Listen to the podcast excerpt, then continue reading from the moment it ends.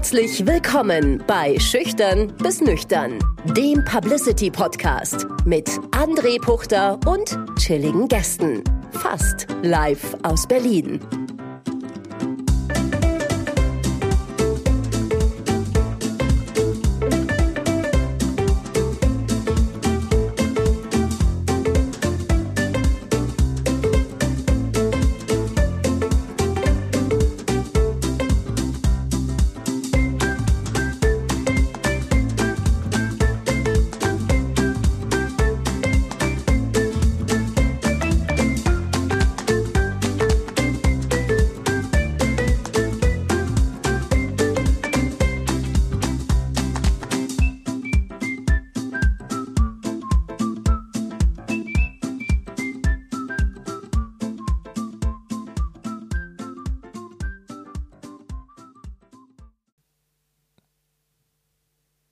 Und da sind wir fast live aus Berlin zur ersten Ausgabe von Schüchtern bis Nüchtern. Mein Name ist André Puchter und endlich starten wir mit meinem neuen Publicity Podcast, präsentiert von Schlagerradio.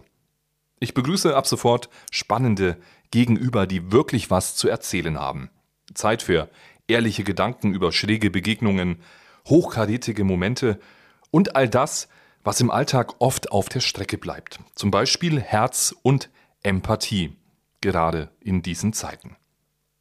Zu meiner Premierenfolge habe ich einen ganz besonderen Gast eingeladen, einen Mann, der seinen Beruf wahrscheinlich wie kaum ein anderer mit Leben erfüllt. Und das schon seit mehr als 30 Jahren. Einen Mann, der selbst der Queen höchstpersönlich seinen Arbeitsplatz zeigte. Sein Name ist Olaf Ihlefeld. Olaf, es ehrt mich sehr, dass wir zwei heute mal ein bisschen über wirklich wichtige Themen sprechen können. Wir haben uns vor einigen Jahren in Berlin kennen und schätzen gelernt. Ich war von Anfang an fasziniert von deinem Engagement. Doch viele werden sich fragen, was macht der Kerl denn nun beruflich? Magst du uns mal aufklären? Ja, gerne. Ja, Anna, ich freue mich, ähm, dass ich dein erster Gast sein darf ähm, bei deinem neuen Podcast und ähm, dir erzählen darf über das, was ich tue, was ja von meinem Leben, von meinem Wirken ein wenig. Und da fängt es meistens schon an, wenn ich mich fremden Menschen vorstelle, wenn ich in den Raum stelle, ich bin Friedhofsleiter. Betretene Stille, kurzes Überlegen, was erzählt er da, das lässt sich gut beschreiben. Friedhofsleiter bin ich äh, schon seit über 30 Jahren im Potsdam-Mittelmärkischen Stahnsdorf, einen ganz besonderen Ort, einen ganz besonderen Friedhof. Das tue ich als Beruf, aber auch äh, mit Berufung und ähm, das ist mein Leben dort auf dem Lande und darüber erzähle ich gerne mit dir. Ja, und Stahnsdorf, du hattest es schon kurz so ein bisschen umrissen, liegt südwestlich von Berlin, außerhalb der Stadtgrenze. Der Friedhof ist mit einer Gesamtfläche von rund 206 Hektar der zehntgrößte Friedhof weltweit und, wenn ich richtig informiert bin, nach dem Hauptfriedhof Ohlsdorf in Hamburg der zweitgrößte Friedhof in Deutschland. Verliert man da nicht irgendwann mal den Überblick? Ja, das, äh, den Überblick verliert man. Also der Südwestkirchhof ist ja wirklich geprägt von Superlativen, einer der größten Friedhöfe Europas, neben Palachaise, neben dem Wiener Zentralfriedhof und so weiter. Ähm, durch die Dimension 206 Hektar, ähm, über 200 Fußballfelder, das erzähle ich Kindern, wenn sie kommen, ähm, die wissen dann, wo sie sind. Aber das Besondere ist, in diesem Ort, er ist sehr natürlich, sehr weitläufig, mit Sichtachsen, sehr waldartig gestaltet. Das heißt, kommst du das erste Mal dorthin, bist du hier und da verloren. Ich, nach über 30 Jahren, führe dich in jede Ecke, in die du möchtest. Ich kenne mich dort äh, in- und auswendig aus und weiß, wo ich bin, auch mal in der Dunkelheit, gar kein Problem. Ähm, das bringt der Ort mit sich, äh, den, der mich gefesselt hat, über die vielen Jahre auch fasziniert hat. Ja, jetzt bist du ja nicht alleine dort, du hast es ja schon kurz erwähnt, da gibt es auch ein Team an äh, Kolleginnen und Kollegen, die dir als Friedhofsmanager zur Seite stehen. Wie sieht denn so ein typischer Arbeitsalltag zwischen Mausoleum und es gibt dort eine elektrisch angetriebene äh, Mini, eine, eine Minibus-Shuttle, glaube ich, für ältere Besucher oder für Trauergäste. Wie sieht so ein Alltag bei dir aus? Was sollte man auch mitbringen, um an so einem Ort zu arbeiten, an dem ja auch Menschen ihre letzte Ruhe finden? Ja, also nicht nur mein Beruf, Friedhofsleiter, sondern auch der Beruf meines Teams ähm, ist unglaublich facettenreich, was man von außen betrachtet, selten so einschätzt, so einordnet. Man hört Friedhof, man denkt an Tod, an Trauer und hakt es damit ab. Aber nein, es ist unglaublich lebendig an diesem Ort. Es ist ein Unternehmen, was diesen Ort pflegt. Ähm, dazu gehört, dass äh, ich mich mit meinen Gärtnern und Mitarbeitern beschäftigen muss und mich damit auseinanderzusetzen habe, wie ich diese wertvolle und kunsthistorisch wertvolle Anlage schütze, pflege, erhalte. Ähm, die Gärtner, die sind Allrounder, sie tragen Menschen zu Grabe, sie pflegen das Grün, sie fällen Bäume und haken Laub, ähm, treiben aber auch Seelsorge, wenn sie mit Menschen äh, auf dem Friedhof einfach ins Gespräch kommen. Das ist ähm, der Alltag meines Teams. Mein Alltag geht noch ein bisschen in die, in die Weite äh, des äh, Facettenreichtums, denn ich habe natürlich ganz klassisch auch damit zu tun, Menschen zu begleiten, die trauern, Gräber zu suchen, den schönen Platz für jemanden, sei es das Kind oder der Greis. Mm, und für mich ist dann auch ein ganz großer Lohn, wenn die Menschen ähm, mit in dieser schweren Situation mit dem Lächeln von diesem Ort weggehen. Ähm, aber ich äh, habe damit zu tun, auch Denkmalpflege zu betreiben, das heißt Fördermittel zu besorgen. Ähm, ich habe mit Menschen des öffentlichen Lebens zu arbeiten, die dort ja äh, auch aktiv sind und in Bewegung sind, unterwegs sind. Das ist mein, mein Alltag, das ihn, äh, der ihn so facettenreich macht. Und es sind dort viele namhafte Menschen begraben, unter anderem der Erfinder Werner von Siemens, der Begründer der modernen Elektrotechnik. Er ruht neben seinen beiden Frauen in einer 1000 Quadratmeter großen Anlage bei euch. Die Bundesregierung hat deinen Arbeitsplatz als Denkmal von nationaler Bedeutung anerkannt. Das ist ja schon ein Statement, oder? Ja, ein Statement, was für uns unglaublich wertvoll ist, nicht nur finanziell, was es auch zur Folge hat, was wichtig und wertvoll ist, aber auch ähm, einfach ideell ist es unglaublich wertvoll, dass wir aus der politischen Ebene eine Unterstützung haben. Die vielen, vielen Fans dieses Ortes, die lieben diesen Ort, sie mögen ihn, sie engagieren sich, sie ähm, helfen auch hier und da an verschiedenen Orten, aber dieses politische Statement ist sehr wertvoll und da haben uns äh, zweifellos die großen Namen geholfen. Du hast ihn erwähnt, Werner von Siemens, ohne ihn würde die Straßen und S-Bahn nicht rollen. Hugo Diesler, ohne ihn keine Chormutetten. Engelbert Humperding, ohne ihn kein Hänsel und Gretel. Effi Briest, ähm, äh, Elisabeth von Ardennes, ohne sie nicht der Roman. All die Namen, die helfen natürlich. Es ist aber kein kein Friedhof der Prominenten, es ist eine Handvoll von Prominenz, auch weltberühmter Prominenz, ähm, äh, etwa 90, aber es sind weit über 130.000 Tote dort begraben.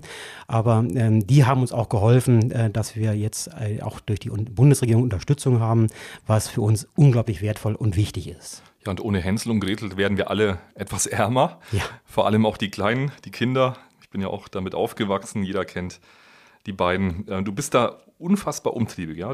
Es gibt eine Kapelle bei euch, die Kapelle des Südwestkirchhofs. Und die war auch ein wiederkehrender Schauplatz der weltweit erfolgreichen Netflix-Serie Dark, die in Deutschland entwickelt und produziert wurde.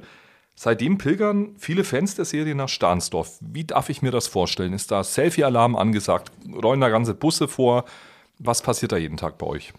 Ja, auch das ist etwas, was man fast vergisst, wenn man über seinen Beruf erzählt, aber das prägt meinen Alltag. Ich habe mit Filmteams zu tun.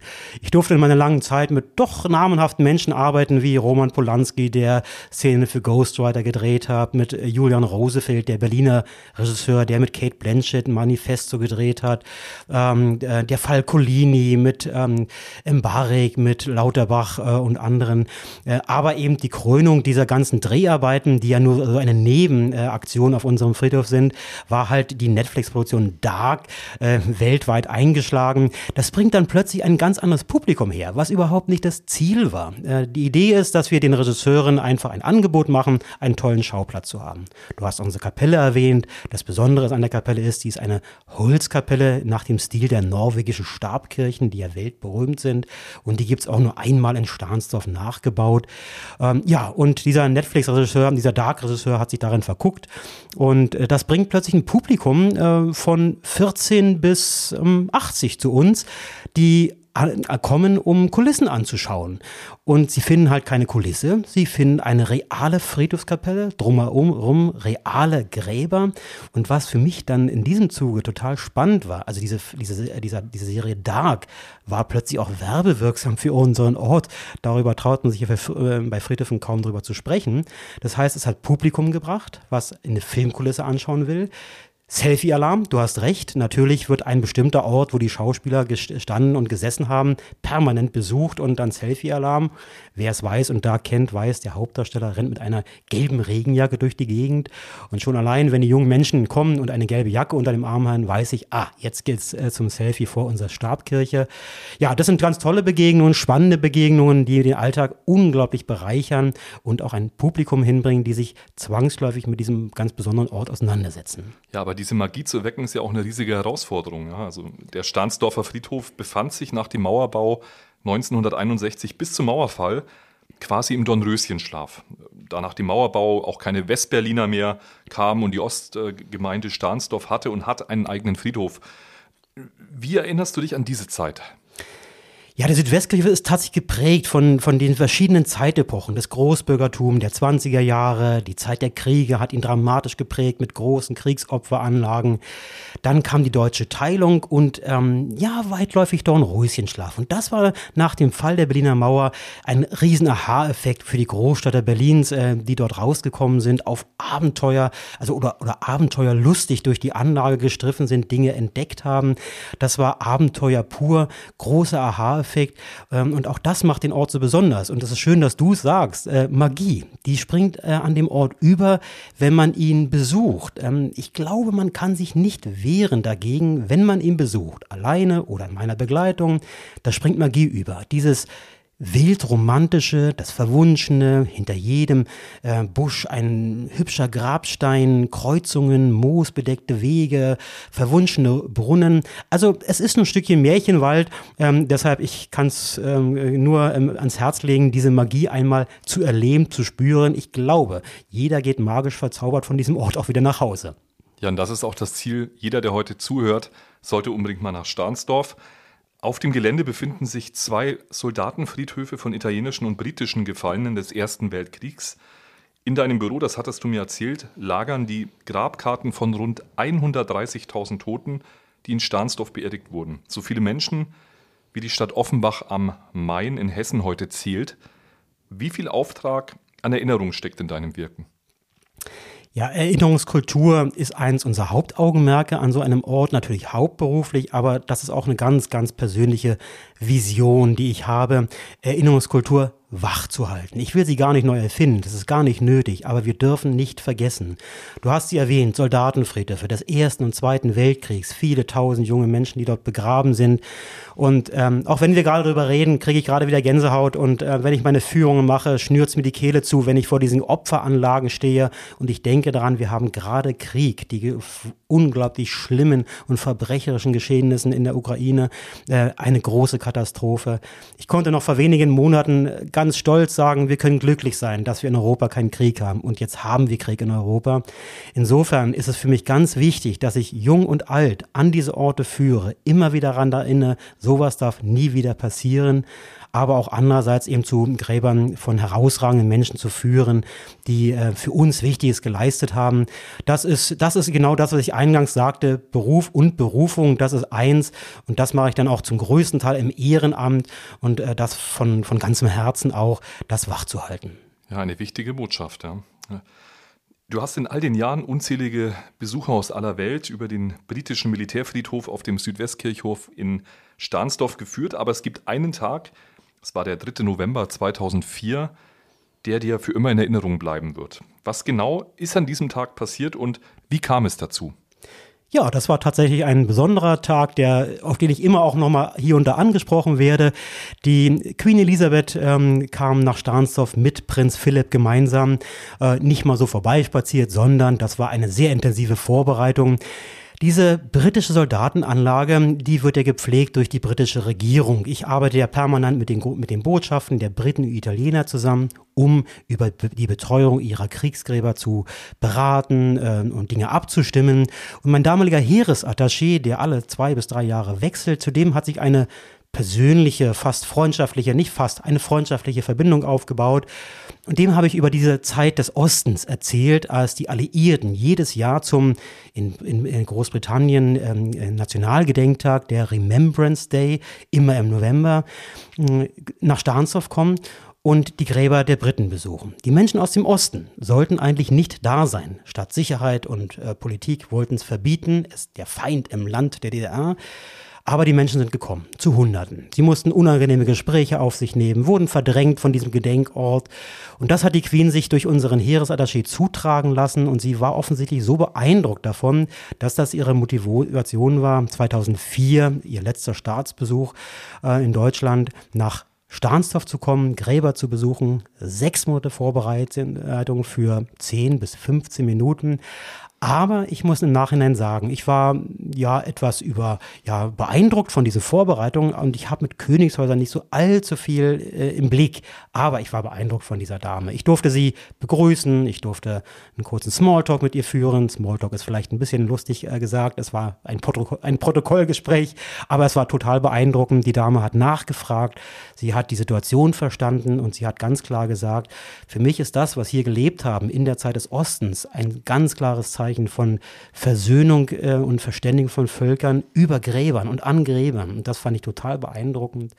Und so eine ganz kleine Geschichte am Rande, die mich auch wirklich positiv berührt hat. Ich durfte auch noch Gast sein bei ihrem äh, privaten Empfang in der Philharmonie, also privater Empfang mit mehreren hunderten Gästen.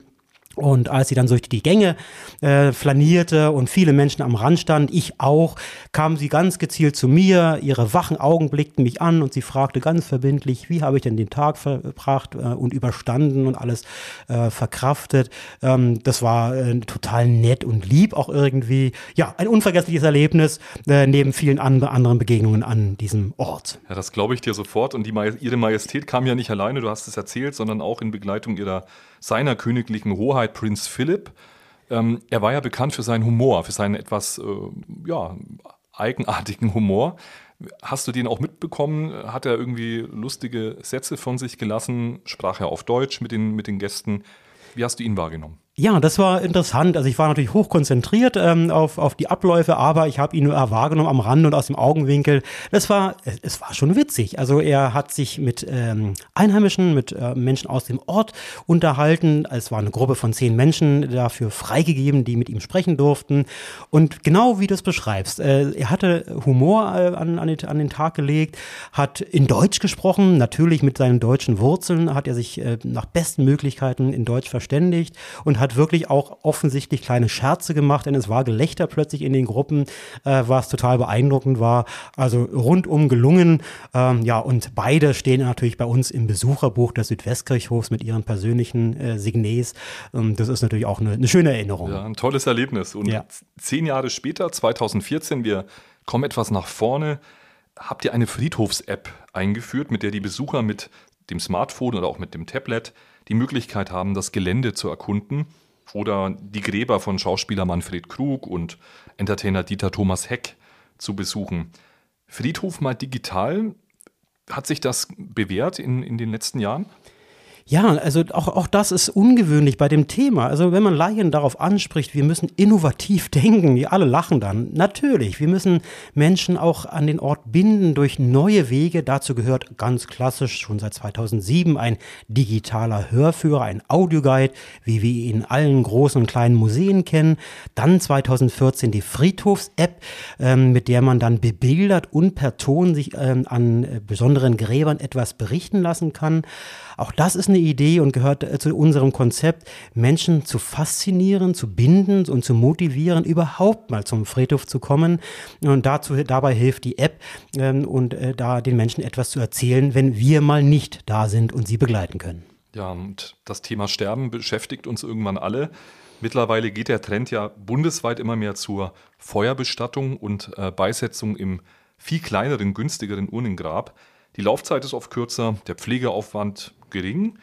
Wie sehr gehst du auf die Bestattungswünsche und ja auch auf die Bedürfnisse der Hinterbliebenen ein und welche Bestattungsvarianten bietet ihr überhaupt in Stahnsdorf an? Ja, das ist natürlich eine meiner Kernaufgaben, den Menschen gute Angebote zu machen. Wir, bei uns wird das ganze, äh, die ganze Palette an Möglichkeiten angeboten. Ähm, in Deutschland ist ja mehr oder weniger nur die Urnen- und, die Sargbestattung üblich, aber äh, die Urnenbestattung, gerade in Berlin, überwiegt die und dominiert die. Weit über 90 Prozent aller Berliner lassen ihren äh, verstorbenen Körper, ihren toten Körper verbrennen. Das ist statistisch alles bewiesen. Das ist enorm. Aber was die Menschen immer noch suchen, einen schönen Ort. Vielleicht mal versteckt an einem Rhododendron, vielleicht auf einer schönen gepflegten Wiese. Wichtig ist, jeder Tote bekommt einen Namen. Äh, und was ich versuche, dass ich den Menschen, ähm, André, was auch dein Thema ist, ja. mit Empathie gegenüberzutreten und auch mit Herz. Für mich ist nichts 0815. Ähm, ich gehe auf jeden persönlich ein und versuche die Plätze zu finden, die sie wünschen und auch den Abschied zu nehmen, wie sie sich ihn vorstellen, ob fröhlich und heiter, ob tief traurig und weinend, ob mit Musik, ob mit Tanz ähm, und äh, was auch immer.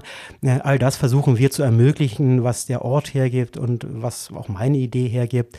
Hm, insofern ist eigentlich für jeden eine Möglichkeit zu trauern und äh, sich würdig von einem Menschen zu verabschieden. Hör auf dein Herz. Was bedeutet für dich Herz oder was bedeutet auch für dich emotionale Empathie? Was fehlt vielleicht im Alltag? Was könnten wir alle mehr füreinander tun? Ja, ich könnte mich natürlich hinter meinen Satzungen und Gesetzen verstecken. Äh, wir sind im evangelischen kirchlichen Bereich sehr gebrieft durch Gesetze und Satzungen. Das wird nichts in meinem Medier. Äh, das geht nicht. Ähm, ich bin Verwaltungsmensch, aber ich bin ein Herzmensch. Und ich merke, dass ich gerade in meinem Beruf, sowohl hauptberuflich als auch ehrenamtlich und ehrenamtlich noch intensiver als im Hauptberuf, mit Herz unterwegs bin, was ich mir gar nicht bewusst vornehme. Ich mache es selbstverständlich. Und gerade das Thema, wenn wir unseren Beruf aus Berufung machen, auch mit Herzblut machen und auch mit Empathie Menschen gegenüber ähm, oder auf Menschen zugehen, empathisch sind, dann öffnen sich Türen und Tore und wir können Menschen helfen, indem wir einfach nur offen auf sie zugehen und mit ihnen umgehen. Da hilft hier und da äh, ein, eine deutliche Schippe Herz mehr in vielen, vielen Bereichen in Deutschland. Du bietest auch Sonderführungen für Kinder und Jugendliche an und vermittelst ihnen Werte, über die bis heute noch immer meist niemand reden will. Du hast in all den Jahren einen Ort der reinen Trauerbewältigung zu einer Begegnungsstätte der Lebenden verwandelt in Stahnsdorf. Was wünschst du dir für die Zukunft ganz persönlich und privat? Ja, die Begegnungsstätte ist mir natürlich, liegt mir besonders am Herzen. Äh, es soll nicht nur ein Trauer- und Bestattungsort sein.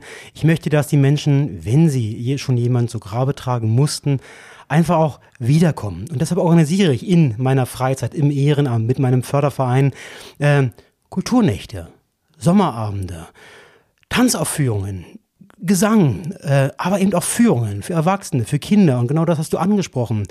Ich lade nicht nur die Menschen ab 70 aufwärts ein, äh, weil man meint, ah ja, die Alten interessiert es. Nun nein, ich muss die Kinder einladen. Ich muss ihnen erzählen, was gehört zum Leben der Tod gehört zum Leben. Wir sind gerade um, äh, ja, umringt von Themen des Todes, äh, was den, auf den Krieg bezogen. Äh, unsere Nachbarn sterben, Kinder, Geschwister, Jugendliche, Eltern.